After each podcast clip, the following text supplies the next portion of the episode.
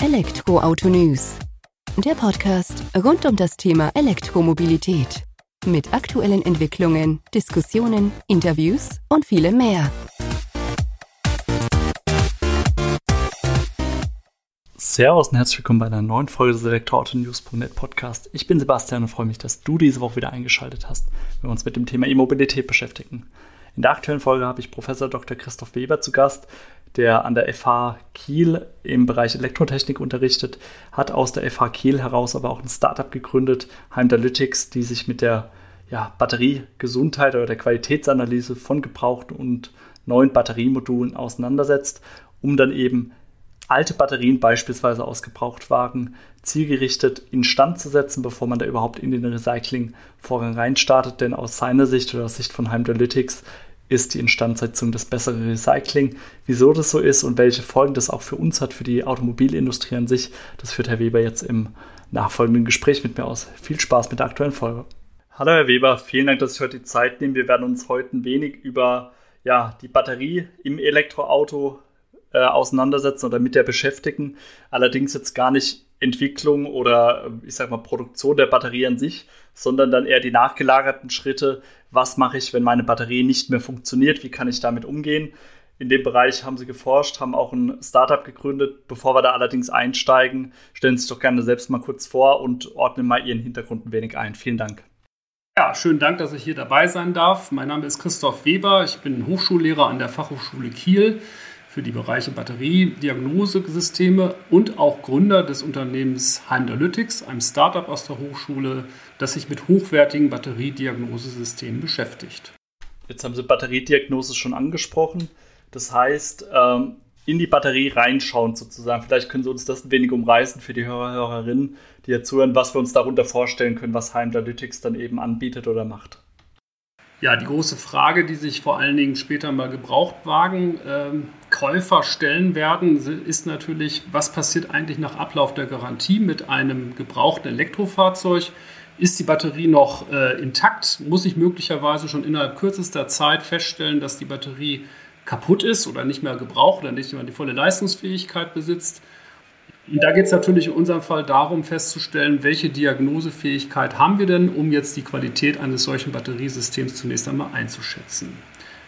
Was machen wir dort? Wir äh, analysieren nicht nur die Spannungen und Ströme, die durch solche Batterien äh, durchfließen, äh, sondern wir hören auch sozusagen in das Innere hinein.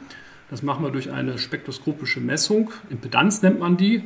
Und das ist sowas, wenn ich das mal bildlich ausdrücken möchte, etwas wie das Klangbild der einzelnen Zellen in einem Batteriesystem. Und anhand dieser Informationen kann man eine Menge ableiten. Das heißt, hier geht gar nicht nur die Batterie als Pack sozusagen an, so wie sie dann eben im Fahrzeugboden drin liegt, sondern ihr geht dann schon Ebenen tiefer auf Zellebene, wenn ich das richtig rausgehört habe. Das ist richtig. Also normalerweise würde jetzt in einem Auto das Batteriemanagementsystem des Autos sagen, hier stimmt irgendwas nicht bei einer Zelle. Und dann weiß man im Grunde genommen auch schon, um welches Modul es sich handelt. Also die Batterie ist aus mehreren Modulen äh, setzt sich zu, die Batterie setzt sich aus mehreren Modulen zusammen und innerhalb eines Moduls sind die einzelnen Zellen. Jetzt weiß man schon ziemlich am Anfang, dass an einem der möglicherweise zwölf Module eines Fahrzeuges ein ja, Problem aufgetreten ist und dieses Modul muss man sich jetzt ganz speziell anschauen. Und das tun wir mit unserer Messdiagnostik und können dann einmal A auch feststellen, ob diese Zelle auch wirklich betroffen ist und B herausfinden, was mit den übrigen Zellen los sind, denn die sind in der Regel immer noch ganz gut intakt und haben eine gewisse Qualität. Und diese Qualitätseinschätzung, das können wir halt eben mit unserem Messverfahren tun und dann in einem nächsten Schritt feststellen, ob es möglicherweise in einem Bestand von gebrauchten Batteriemodulen einen Kandidaten gibt, der ähnliche Eigenschaften wie das defekte Modul aufweist. Und das wäre der richtige Kandidat für den Austausch. Womit wir dann auch bei dem Thema Instandsetzung werden, jetzt aber vielleicht gerade nochmal kurz zurück. Sie haben jetzt gesagt, das Auto wird an sich durch die Bordelektronik sagen, okay, Zelle in Modul XYZ ist kaputt oder hat einen Schaden. Sie würden sich das anschauen. Aber es besteht auch schon die Möglichkeit, dass ihr einfach das Batteriepaket an sich mit den mehreren Modulen hingestellt bekommt und dann auch selbst auf die Suche begebt, was natürlich aufwendiger und nicht ganz so effizient wäre. Aber ihr müsst da nicht äh, die Vorstufe im Sinn Anstoß durch das Fahrzeug bekommen vorab.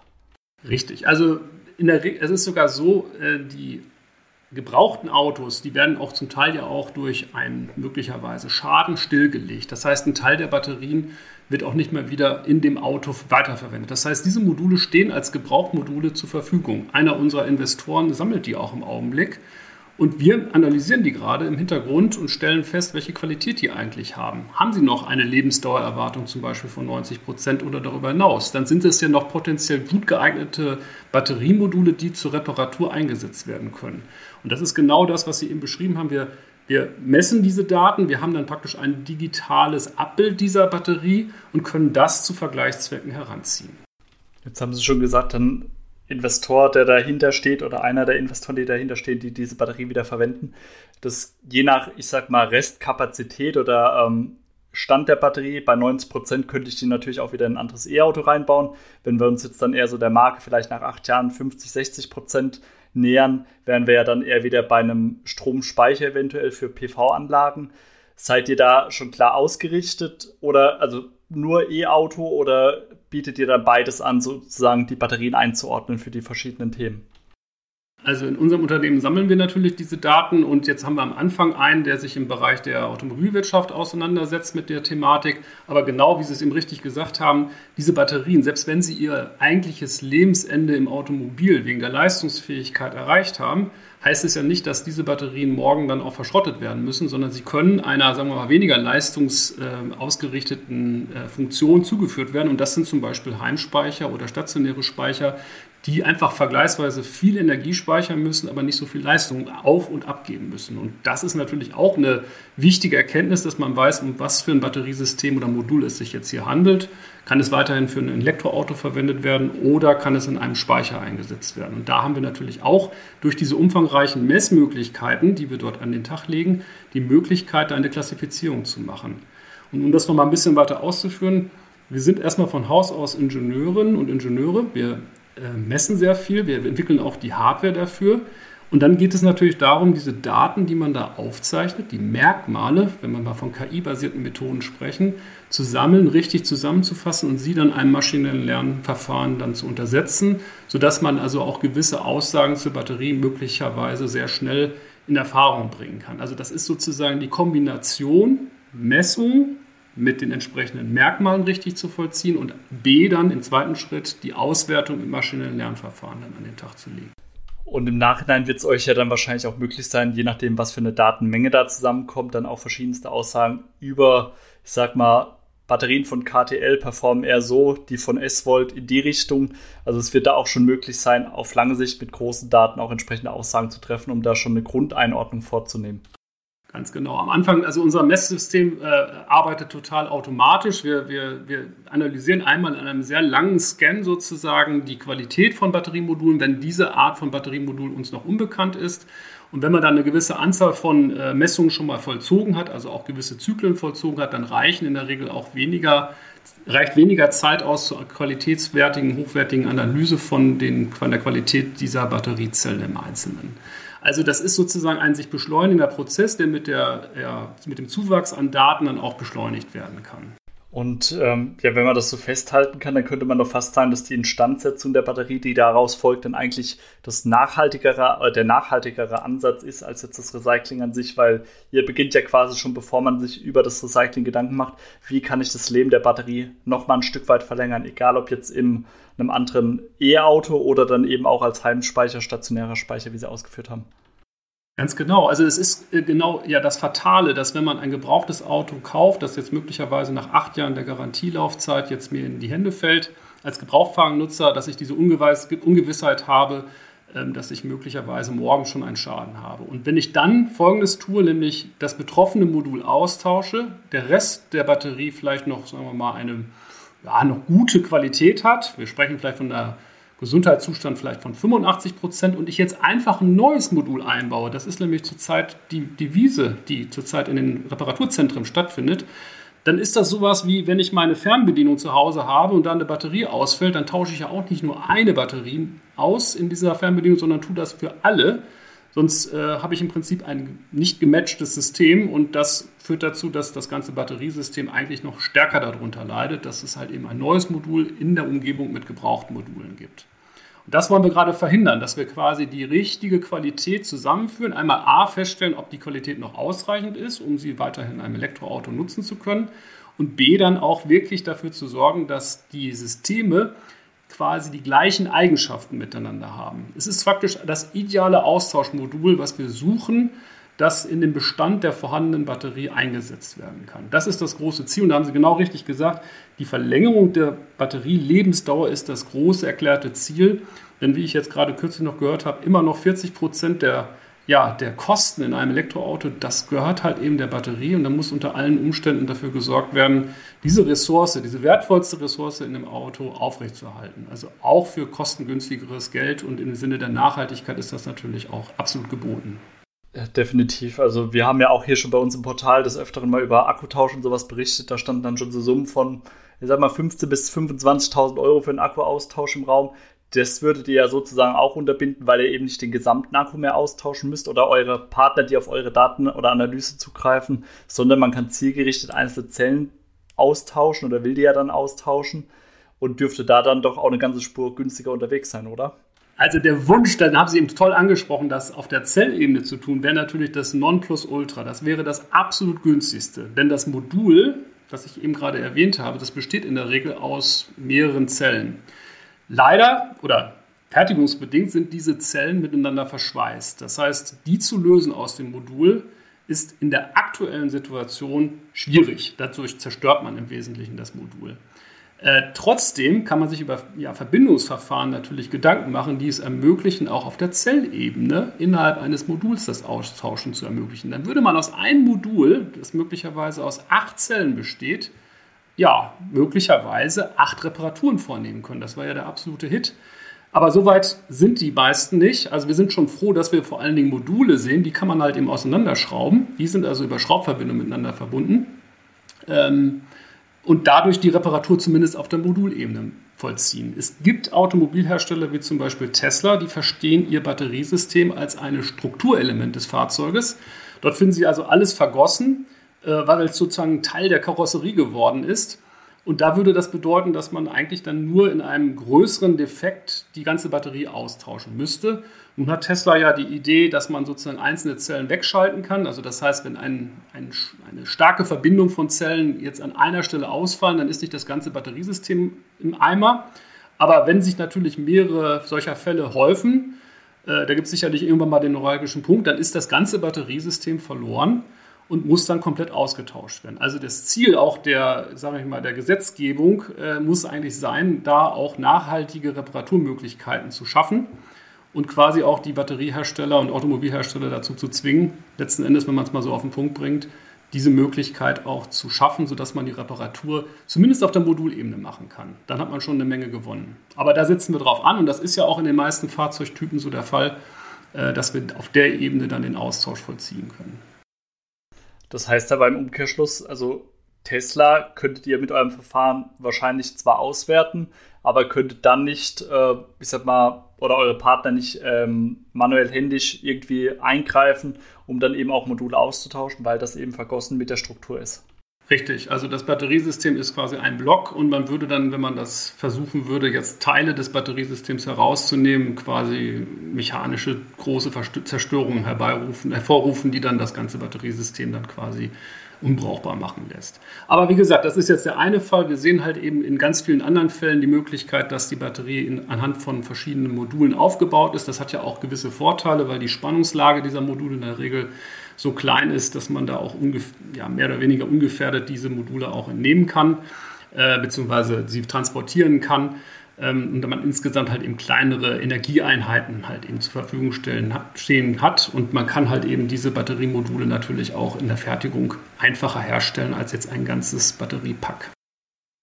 Leuchtet vollkommen ein. Und ihr seid als Heimdalytics, stellt ihr in Anführungsstrichen dann nur die Daten zur Verfügung den Modulaustausch nehmt ihr auch vor oder wie wird das oder wie ist das, geht das vonstatten? Das möchte ich eigentlich gerne so ein bisschen auch als Botschaft nochmal so an die Welt nach draußen bringen. Das, man redet immer von viel von KI und da werden irgendwelche schlauen Algorithmen entwickelt. Irgendwie jemand muss auch die Merkmale, also die Daten herbeibringen, herbeiführen. Und das ist auch ein Kernelement unseres Unternehmens, dass wir die Messtechnik zur Analyse und zur Beschaffung dieser Merkmale auch selber entwickelt haben. Also ich habe das eben schon mal angesprochen. Wir messen natürlich klar wie jeder andere auch Spannung, Ströme, Temperaturen dieser einzelnen Zellen, aber auch auf der eingebauten Lage die Impedanzen, also dieses Klangbild, von dem ich gerade gesprochen habe. Das ist ein Spektrum der, Wechselstro der, Wechsel, äh, der Wechselstromwiderstände dieser Batteriesysteme. Und die geben Auskunft darüber, ja, was für eine Qualität A das System hat, aber auch die Vergleichbarkeit der Zellen kann damit halt eben herbeigeführt werden. Nur in der richtigen Form der Beschaffung der Daten kann ich dann auch richtige KI-basierte Methoden dann auch anwenden, die mir dann helfen, solche, ja, sagen wir mal, Qualitätsanalysen auch automatisierter durchführen zu können. Und also wir messen das, wir wissen dann quasi um das digitale Bild dieser Zellen innerhalb eines Moduls und speichern diese Informationen auch in unserem zentralen ja, Datenbanksystem, kann man das letzten Endes sagen, ab, um dann auch zu wissen, welches Modul aus dem Bestand kommt denn auch überhaupt für die Reparatur in Frage. Und das ist genau auch eines unserer ja, Elemente unserer Firma.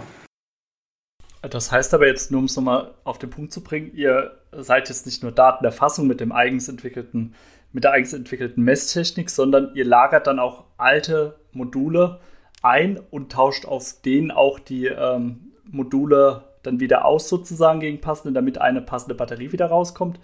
Oder sind das dann eher Dienstleistungen, die von anderen wieder erbracht werden? Genau, also wir haben einen, äh, ich habe es ja gesagt, einer unserer Investoren ist in dem Bereich der Batteriereparatur schon aktiv. Der sammelt auch diese Batteriemodule im Wesentlichen, aber wir sagen dem natürlich dann, ähm, hier, dieser Kandidat, den du in deinem Bestand hast, der ist der beste geeignete Kandidat jetzt für die Reparatur. Also das heißt, diese, wir liefern die Dienstleistung um das Wissen, welches Modul sich da, äh, da für die Reparatur eignet. Wir, wir sammeln nicht die Batteriemodule, weil wir das auch nicht für die Reparatur, wir sind kein Reparaturzentrum, dann zur Verfügung stellen können. Das macht dann sozusagen zum Beispiel ein solcher Partner, wie wir den auch als Investor für unser Unternehmen gefunden haben. Und ihr seid da aber grundsätzlich dann trotzdem noch offen, diese Dienstleistung für andere zu erbringen. Ich könnte mir jetzt vorstellen, der Gebrauchtwagenmarkt, der wird ja immer interessanter sozusagen. Es wird ja nicht nur euer Investor dann daran Interesse haben, sozusagen ähm, Akkus einzuordnen, oder seid ihr da ganz klar ausgerichtet im Moment? Nein, nein, nein, da sind wir auch frei. Wir können das also mit, wir haben natürlich, sind auch dankbar, dass wir jetzt mal sozusagen einen haben, in dem wir das exemplarisch auch vollziehen können. Aber der Kerngedanke ist natürlich, das auszuweiten auf alle Batterietypen, die es da auf der Welt gibt und die sozusagen in unserem Messbereich, also modulweise Aufbau der Batterie, auch eine gewisse Spannungslage darf da nicht überschritten werden im Augenblick, zumindest in unserem jetzigen Produkt, ähm, wo das sozusagen erfüllt ist. Und für solche Anwendungen können wir das sozusagen anbieten. Vom Ansatz her dann aber ein reines Business-to-Business-Modell, also nur mit anderen Unternehmen im Austausch. Es wird nicht so sein, dass ich jetzt als Gebrauchtwarenkäufer zu euch hingehen kann und sagen, hier, ich bräuchte mal eine Analyse hierfür. Ja, das sehen wir genauso. Wir sehen das vor allen Dingen in der Reparaturfähigkeit und das betrifft dann vor allen Dingen Reparaturzentren. Es gibt natürlich auch andere Firmen auf dem Markt, die die Qualität von Batteriemodulen einschätzen, zum Beispiel über die OBD-Schnittstelle Daten einzufassen. Aber dann habe ich zwar eine Aussage, die vielleicht möglicherweise auch die Qualität meines Batteriesystems einschätzt in irgendwie einer Form. Aber was ich danach mache, wenn ich also zum Beispiel feststelle, dass mein Batteriesystem jetzt doch deutliche Schwächen hat, da gibt es dann bisher keine Lösung und äh, da wollen wir sozusagen ansetzen, auch mit einer tiefer gehenden Analyse auf der Modulebene. Also man muss bei uns schon tatsächlich das Modul in die Gerätschaft ja quasi einbringen und vermessen, um diese Aussagen dann treffen zu können und dann quasi ein Modul zu finden, was dann wieder passungsfähig ist für die Reparatur.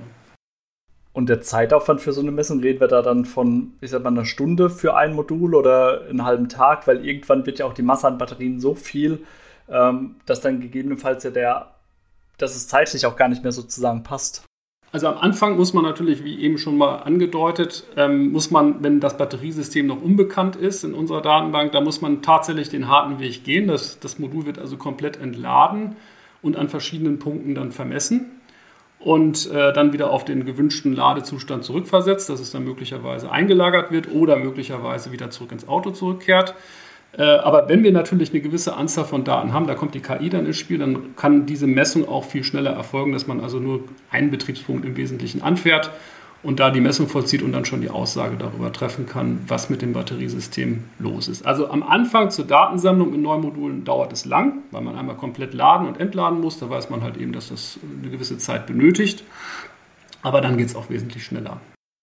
Das heißt für mich gerade nochmal zur Einordnung, wenn wir jetzt davon reden, ich habe einen gebrauchten ID3 beispielsweise, will da die Module checken, wenn ich das jetzt erstmalig mache, die Module aus diesem speziellen ID3 brauchen dann eben eine Zeit X.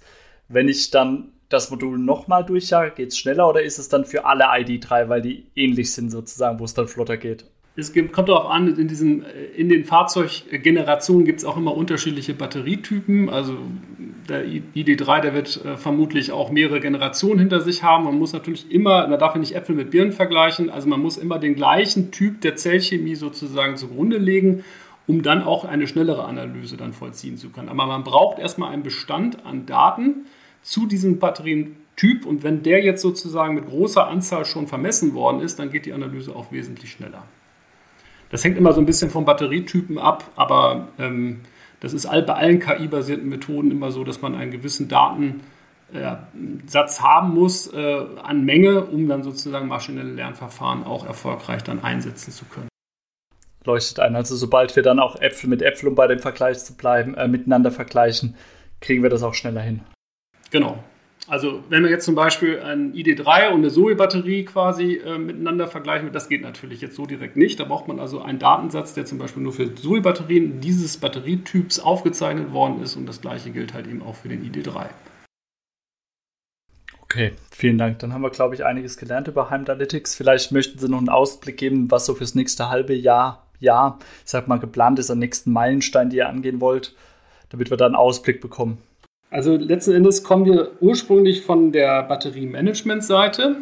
Ähm, Batteriemanagementsysteme sind ja die Messtechnik, die an einem Batteriesystem quasi mitfahren oder stationär mitverdrahtet ist. Ähm, das ist natürlich sehr kostenintensiv und kost, äh, schon kostengetrieben vielmehr. Also im Automobilbereich gibt es da so, ich sag mal, Naturgesetze, dass sowas halt eben nicht viel Geld kosten darf, egal wie teuer vielleicht die Batterie ist, äh, was manchmal auch ein bisschen schwer nachzuvollziehen ist, wenn man von außen stehend da sich das Ganze anschaut.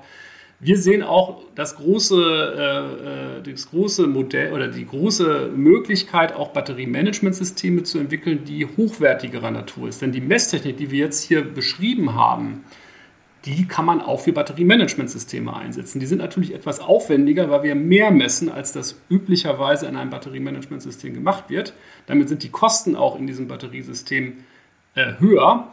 Aber man hat ja den Mehrwert, dass man relativ gut über das Batteriesystem Bescheid weiß. Das mag jetzt für einen Laptop-Akku nicht so gravierend sein. Wenn der Laptop-Akku kaputt ist, dann, dann habe ich notfalls noch einen Stecker und kann das Netzteil betreiben und kann es auch mal schnell austauschen. Aber wir kennen ja auch mittlerweile auch durch die Energiewende getrieben, durch die aktuelle Lage auch äh, der ja, Energieversorgung, äh, Stichwort Ukraine-Krieg, äh, Gasversorgung, ja immer mehr und mehr Bedarfe, dass auch Batteriesysteme vermutlich die regenerativen Energieformen stützen müssen. Da sprechen wir von Batteriesystemen, die besonders zuverlässig laufen müssen und da sind natürlich solche Batteriemanagementsysteme, die jetzt da mehr tun und am besten auch was selbstständig lernen in diesen Messverfahren, die da am Laufen sind, sind die natürlich ein Mehrwert, weil ich dann weniger Redundanzen an Batteriesystemen zur Verfügung stellen kann, damit ich die Betriebssicherheit gewährleisten kann. Denn darum geht es natürlich auch viel. Also mit besserer Messtechnik, besserer Diagnosefähigkeit jetzt möglicherweise ein redundantes Batteriesystem, das mich backupt, ja, zu reduzieren oder vielleicht möglicherweise in Teilen auch ganz wegzulassen. Also da sehen wir im Bereich des Batteriemanagements jetzt auch sehr interessante Möglichkeiten, diese Technologie, die wir jetzt quasi offline in der Diagnose verwenden, zum Beispiel bei Automobilen, jetzt auch online in dem Batteriesystem einzubringen. Sehr spannend, vor allem, dass ihr da dann, ich sag mal, schon die nächste Stufe dann denkt und dann in die Vorstufe geht, wo ihr jetzt euch aktuell befindet, um dann noch früher die Daten zu bekommen bin ich gespannt, wo die Reise hingeht und können wir uns gerne in einem halben Jahr, Jahr nochmal dazu austauschen, Herr Weber, um dann nochmal ein Update von Heimdalytics zu erhalten. Ja, sehr gerne. Das war also der Podcast mit Professor Dr. Christoph Weber, der sich mit seinem Startup der Aufgabe angenommen hat, Batteriemodule zu analysieren, zielgerichtet auszutauschen, um der Batterie an sich dann noch ein längeres Leben zu geben und erstmal vom Recycling zu verschonen. Ich hoffe, die aktuelle Folge hat dir gefallen würde mich freuen, wenn du kommende Woche wieder einschaltest, wenn es das nächste Update von unserem Podcast gibt. Mach's gut, bis dahin, ciao.